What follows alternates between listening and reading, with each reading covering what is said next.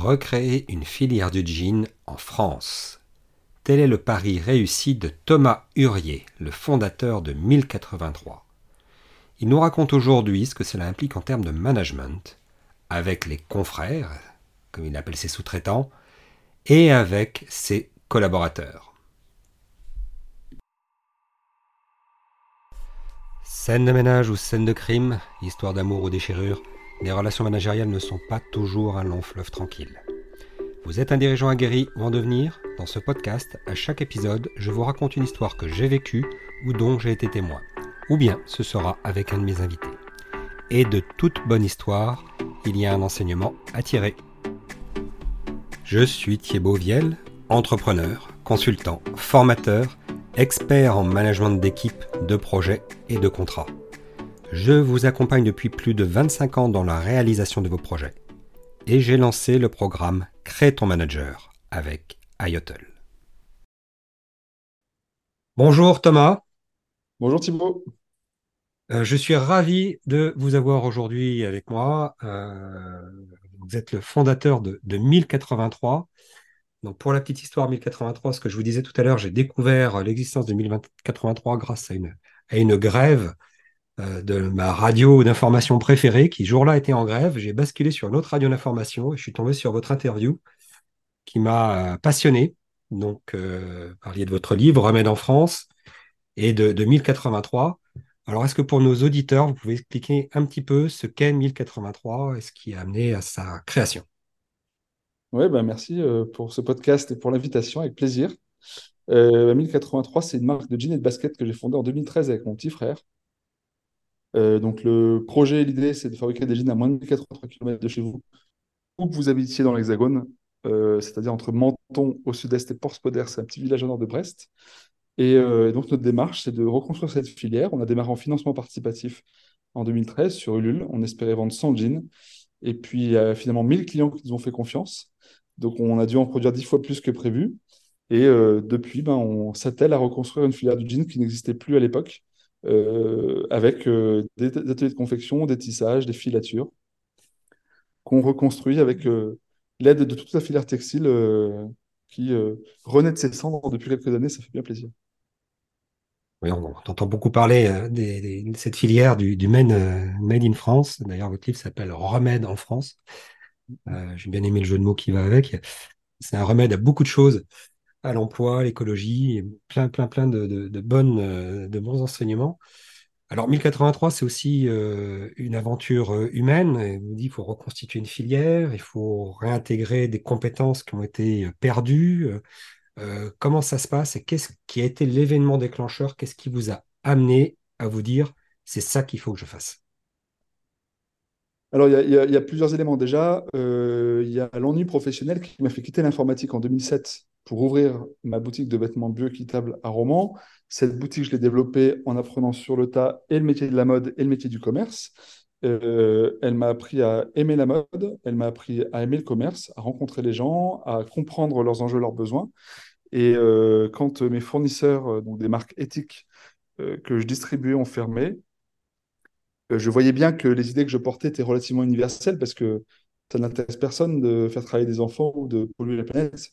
Euh, donc en fait, euh, quand, on, quand on est vraiment en responsabilité, on agit mieux. Et donc je me suis dit qu'il fallait vraiment rapprocher euh, les consommateurs des conditions et des lieux de fabrication de leur consommation et de choisir des vêtements qui plaisent à tous pour que ces idées universelles, ben, les gens les sentent tellement près d'eux qu'ils ont envie de les porter.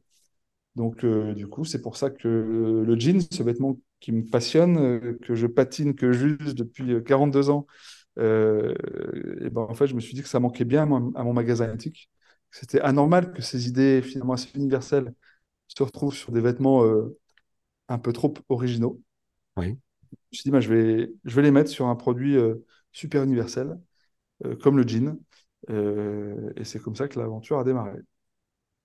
Produit intemporel du jean, qui effectivement. C'est le jean c'est ça qui est étonnant, c'est que le jean, c'est à la fois intemporel et à la fois, c'est le vêtement le plus temporel qui soit, puisqu'en fait, euh, on le voit s'user dans le temps.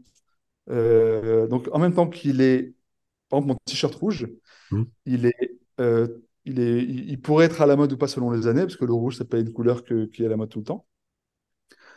Mais euh, ce rouge-là, il ne se patine pas, parce qu'un t-shirt, on ne supporte pas qu'il se délave. Un jean, c'est intemporel, le jean, c'est-à-dire que ça se démode pas.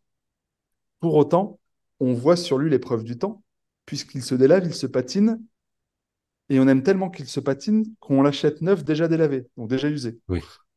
Voire déjà troué pour certains. Exactement. Et donc, c'est pour ça que c'est passionnant le jean, c'est que c'est à la fois un produit intemporel et à la fois un produit qui porte sur lui le temps.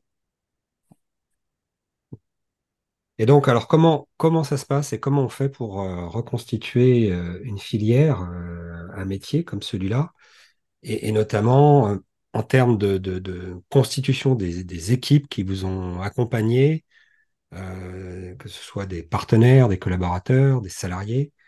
Co- Comment ça se passe et comment on embarque les gens dans une aventure comme ça? Alors déjà, avec Grégoire, mon frère, tout ce que l'on vit, on l'a découvert sur le tas. Euh, tout ce qu'on vit, c'est nouveau. Donc du coup, euh, c'est euh, quelque chose qu'on n'a pas théorisé, qu'on n'a pas appris avant de vivre, mais qu'on a fait au fur et à mesure. La difficulté aussi d'une démarche de relocalisation, elle est la même que celle d'un start-upper ou d'un innovateur qui aurait créé un nouveau produit. C'est-à-dire qu'il faut créer à la fois les capacités de distribution et à la fois les capacités de production. Ces deux métiers si différents qui sont euh, segmentés généralement en plusieurs entreprises, bah là, il faut tout savoir faire. D'accord. 99% des marques de mode, elles ne savent pas fabriquer des vêtements. Elles ne savent pas tisser le tissu qui sert à fabriquer les vêtements. Ouais. Euh, parce, et donc, leur job, c'est des agences de. Exactement. Et donc, euh, le job de ces marques de mode, c'est de euh, vendre et de faire rêver sur les produits qu'elles font fabriquer. Nous, si on faisait que ça, si on faisait que chercher à vendre, ben, on n'aurait rien à vendre parce qu'en fait, la filière pour fabriquer n'existait plus. Donc, notre difficulté à nous a été de verticaliser euh, notre euh, entreprise et d'apprendre à tout faire simplement pour répondre aux besoins et aux commandes de nos clients. Donc, euh, pour faire un jean, il y a huit étapes de fabrication. La matière première, la filature, la teinture, le tissage, l'ennoblissement, la coupe, la confection, le délavage. Après toutes ces étapes, on a notre jean fini. Ensuite, il ben, faut le vendre.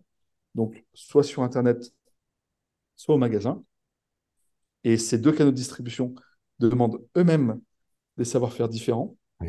Euh, il y en a un plutôt euh, des photos, des vidéos, du e-commerce, de l'informatique, du service client à distance par téléphone.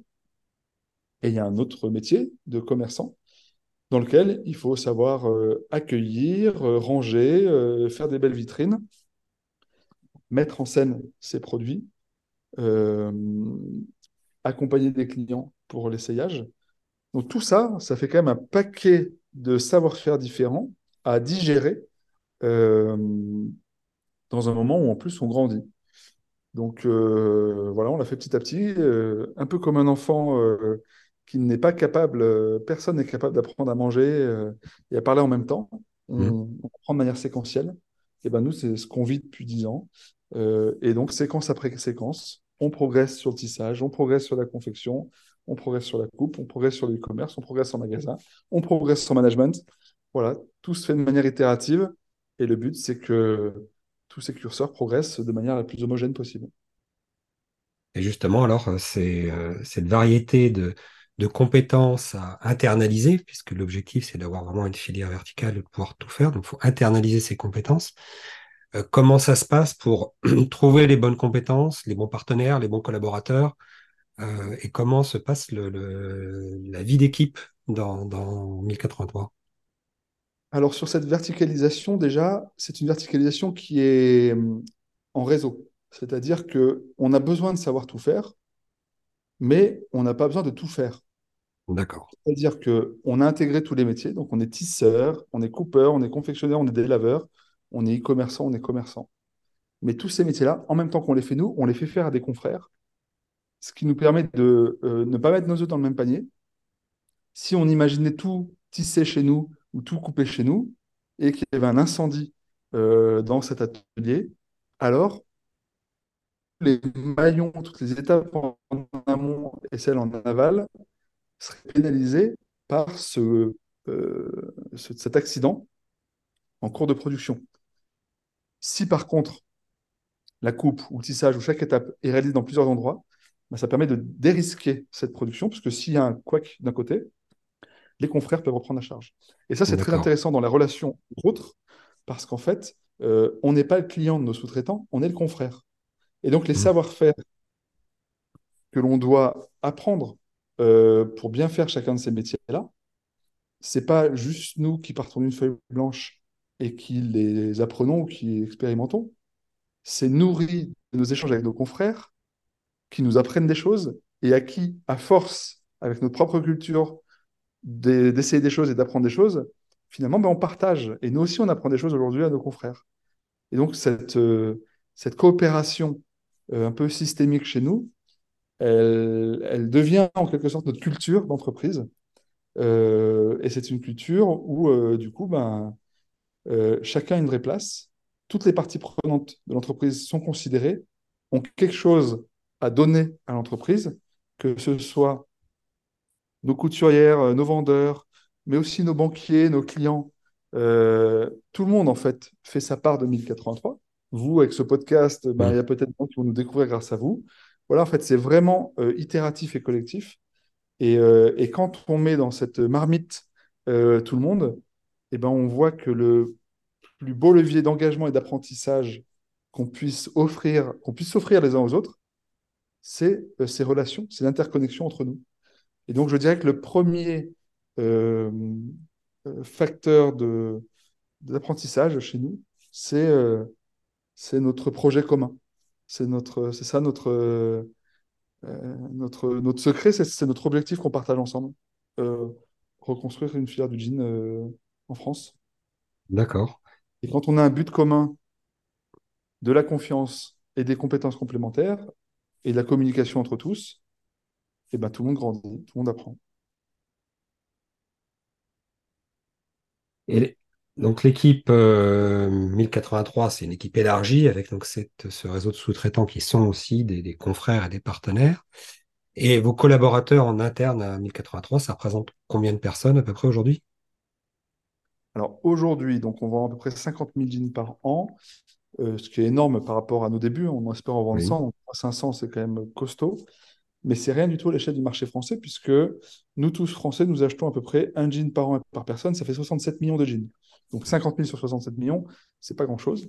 Mais ces 50 000 jeans que vous achetez représentent déjà 250 emplois en France, dont 105 emplois directs dans notre entreprise, dans nos ateliers.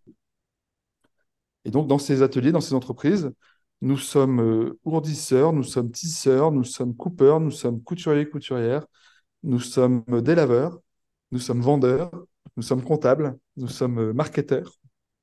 Toutes ces compétences-là, euh, ben, en fait, elles vivent leur propre euh, apprentissage euh, ben, au fur et à mesure que chacun monte en compétences, avec un cap vraiment défini qui fait le nom de notre marque, c'est cette promesse de fabriquer en France et bah, une réalité qui est humaine. Euh, 1083, c'est une marque très engagée, très investie, mais c'est pas une marque euh, bisounours. C'est-à-dire qu'en fait, c'est pas parce que on veut tout faire le mieux possible qu'on est bon partout.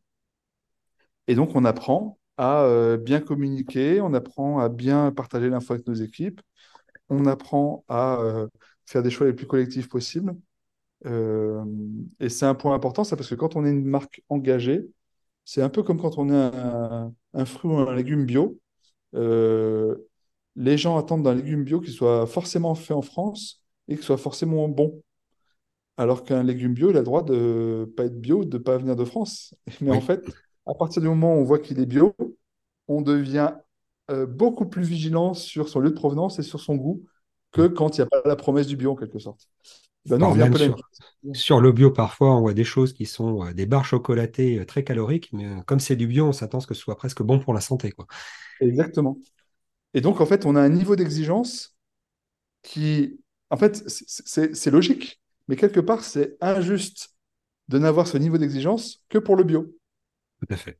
Et en fait, nous, il y a une forme, à un moment, on avait une, certaines personnes qui entraient dans l'entreprise qui avaient une vision idéalisée de 1083 euh, en pensant rentrer dans une entreprise où jamais ils ne connaîtraient un désaccord, euh, une maladresse ou une euh, différence de sensibilité. Ça, ça, nous rendrait presque inhumains. Euh, Oui. Imagine que on serait pile comme un collaborateur souhaiterait qu'on soit. Ça, ça n'existe pas. Donc on a, on a eu à apprendre aussi à humaniser la perception que les gens pouvaient avoir de l'entreprise, Mhm. pour surtout pas qu'on soit idéalisé et que on bosse euh, nos points d'amélioration, qu'ils soient en termes d'éthique, de relocalisation, de matières premières et de management. Et donc, en, et en termes de management, quel, si vous deviez définir quel mode de management finalement vous avez adopté, est-ce que c'est une organisation assez traditionnelle et verticale ou c'est plutôt euh, quelque chose plutôt en mode autonome avec euh, beaucoup de choses euh, collaboratives? Qu'est-ce que, qu'est-ce que vous avez mis en place? Alors moi, je crois ni au management vertical ni au management horizontal. D'accord. Pour moi, ce sont deux visions excessives. Mhm. Euh, et une entreprise, c'est comme un enfant.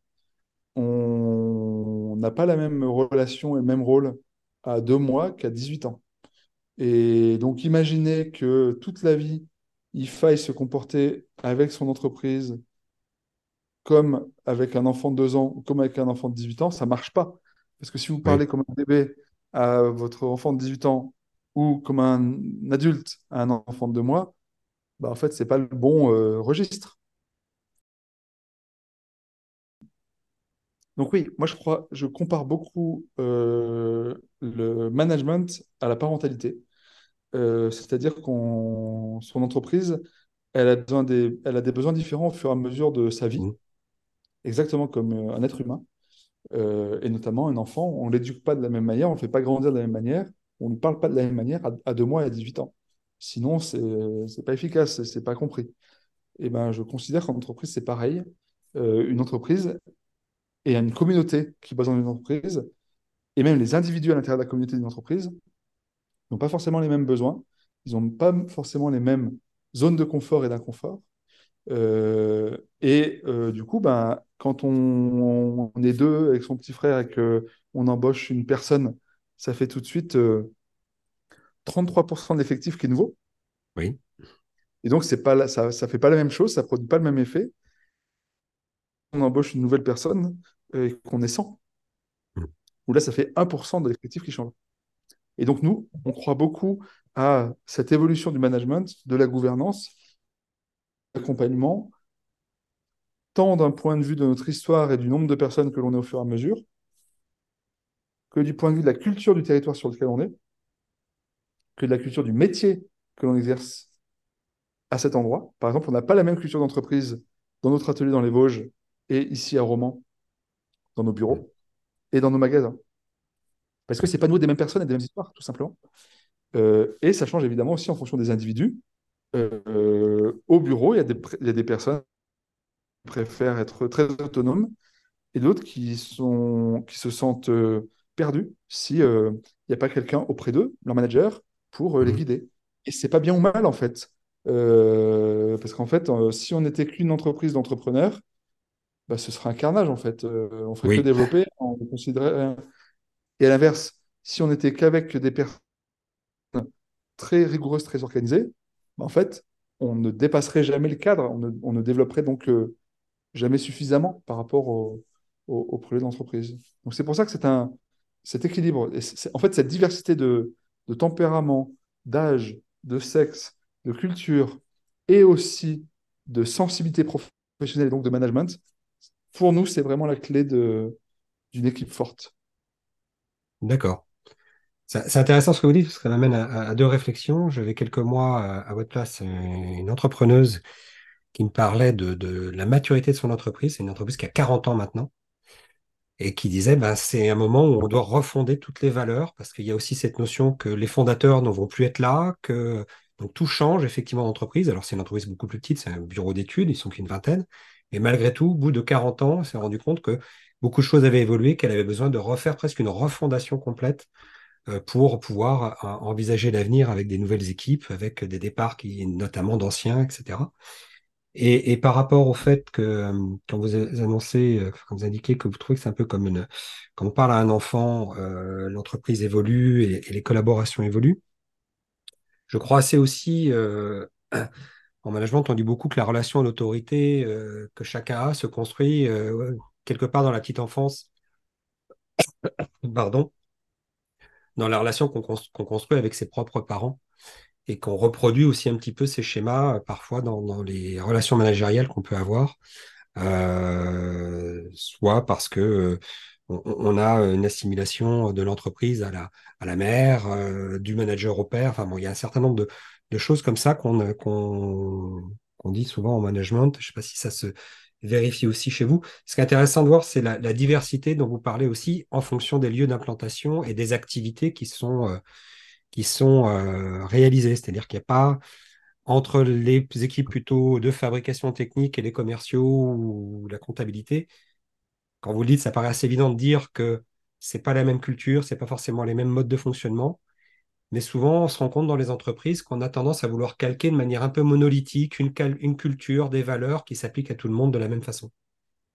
Donc c'est très intéressant de voir ce que, ce que d'entendre. Ouais, et nous, et nous on, en fait, le, on compare vraiment notre, notre vision à la, à la nature, qui nous paraît être l'industrie la plus remarquable. Et quand on à la nature quand on compare notre industrie à la nature, on, s'intéresse aux facteurs clés qui font le succès de la nature.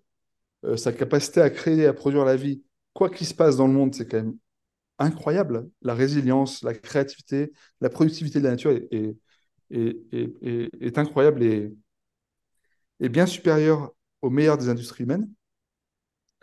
Et quand on regarde ce qui fait les facteurs clés de succès de la nature, il y a le fait de créer et produire inlassablement, et le fait que la nature, elle part toujours du terrain, qu'elle s'interconnecte, qu'elle est circulaire, qu'elle sait se limiter et qu'elle cultive la diversité.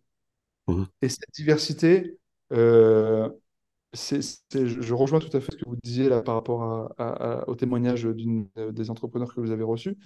Euh, mais oui, la diversité, en fait, c'est hyper important parce que c'est le meilleur moyen d'être mature. Euh, quand on a des équilibres d'âge, des équilibres euh, de sexe, d'histoire, de territoire, ben en fait, on, a, on développe une capacité rationnelle et émotionnelle hyper riche. Euh, et, et, ça, faut le construire. Et c'est d'ailleurs euh, un des... ce que vous disiez me faisait penser à l'inverse de ce que j'ai vécu, mais qui revient au même. C'est que, ben, semble-t-il, il y avait un, une forme d'homogénéité euh, de la situation avec du personnel qui allait partir, des fondateurs qui allaient partir. Et donc, ça allait quelque part déstabiliser la suite. Donc, il fallait la préparer, en quelque sorte.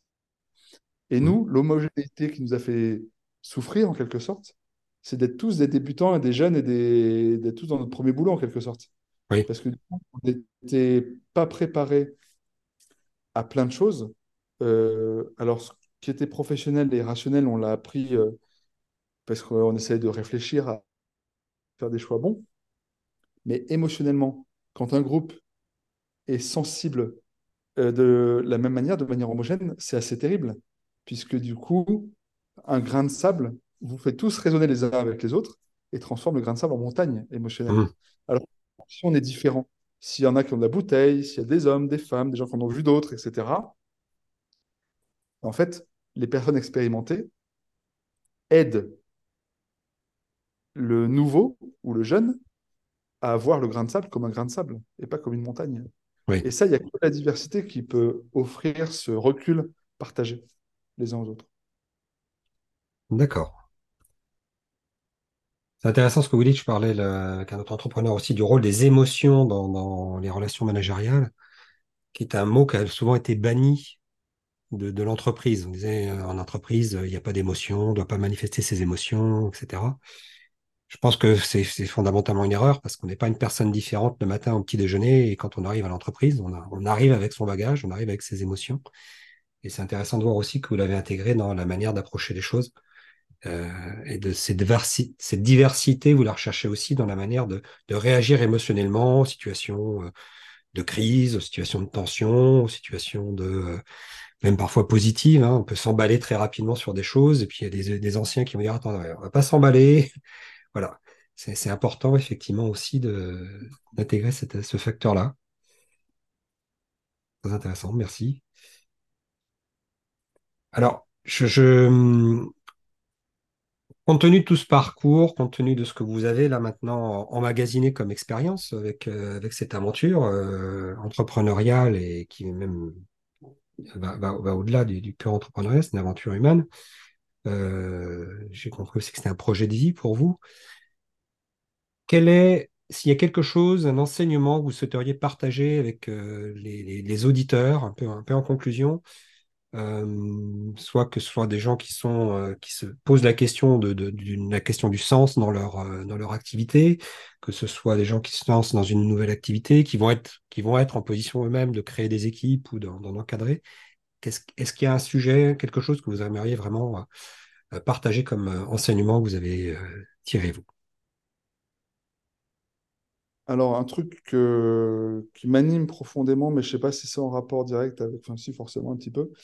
Mais moi, je, euh, je trouve très important d'écouter tout le monde, c'est-à-dire de, de tirer au maximum profit de ce qu'on peut apprendre, capter des autres, mais aussi de savoir s'écouter soi et d'écouter personne, parce que parfois, par rapport à ses émotions, par rapport à ses intuitions, euh, et ben en fait, il y a des, il y a des chemins interdits ou il y a des chemins inconnus euh, qui peuvent être pleins de richesses, pleins de sens. Et, euh, et donc, la solution, elle est ni dans l'anarchie, ni dans le fait de faire des choses très scolaires. Elle est, je crois, de savoir sillonner un peu le terrain de jeu pour euh, bah, faire les meilleurs choix possibles euh, en fonction des situations. Et pour euh, cultiver ça, j'ai rien trouvé de mieux que d'entretenir le fait d'écouter tout le monde et en même temps d'écouter personne.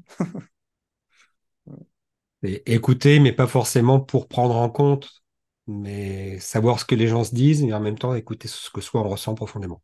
Exactement. Si je devais le reformuler un petit peu tel que je le comprends. Ouais, c'est ça, c'est écouter tout le monde et puis, et puis à la fin, s'écouter soi. Et faire son choix libre, euh, fort de ce qu'on de ce qu'on ce qu'on a appris, ce qu'on nous a dit, et fort de ce qu'on pense et ce qu'on ressent. Très bien. Merci beaucoup, Thomas. Merci à vous. Donc, je rappelle, hein, vous êtes le fondateur de cette très belle entreprise 1083. Je suis un fan inconditionnel. Je porte le jean 1083, le t-shirt 1083, les baskets 1083. Voilà. Merci beaucoup. Et, euh, bah, merci à vous de faire partie de l'équipe et puis euh, au plaisir. À très bientôt, j'espère. À bientôt. Thomas a cité quelques principes clés la relation avec ses confrères, comme il appelle ses sous-traitants, dans la chaîne de sous-traitance, le fait de dérisquer sa production, d'avoir une coopération systémique, d'adapter ses modes de fonctionnement et de management aux différentes cultures et en fonction aussi des aspirations de chacun. Ces principes fondent quelque part tout bon projet d'entreprise. Et tout projet en entreprise également. Allez donc découvrir cette très très belle marque de vêtements éthiques et made in France. Vous pouvez également découvrir pour le sujet entrepreneurial l'entreprise en mode projet avec sa feuille de route pour mener vos projets en entreprise sur www.ayotl.fr.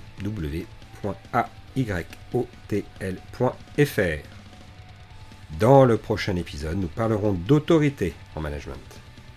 A bientôt sur vos projets et sur scène de management.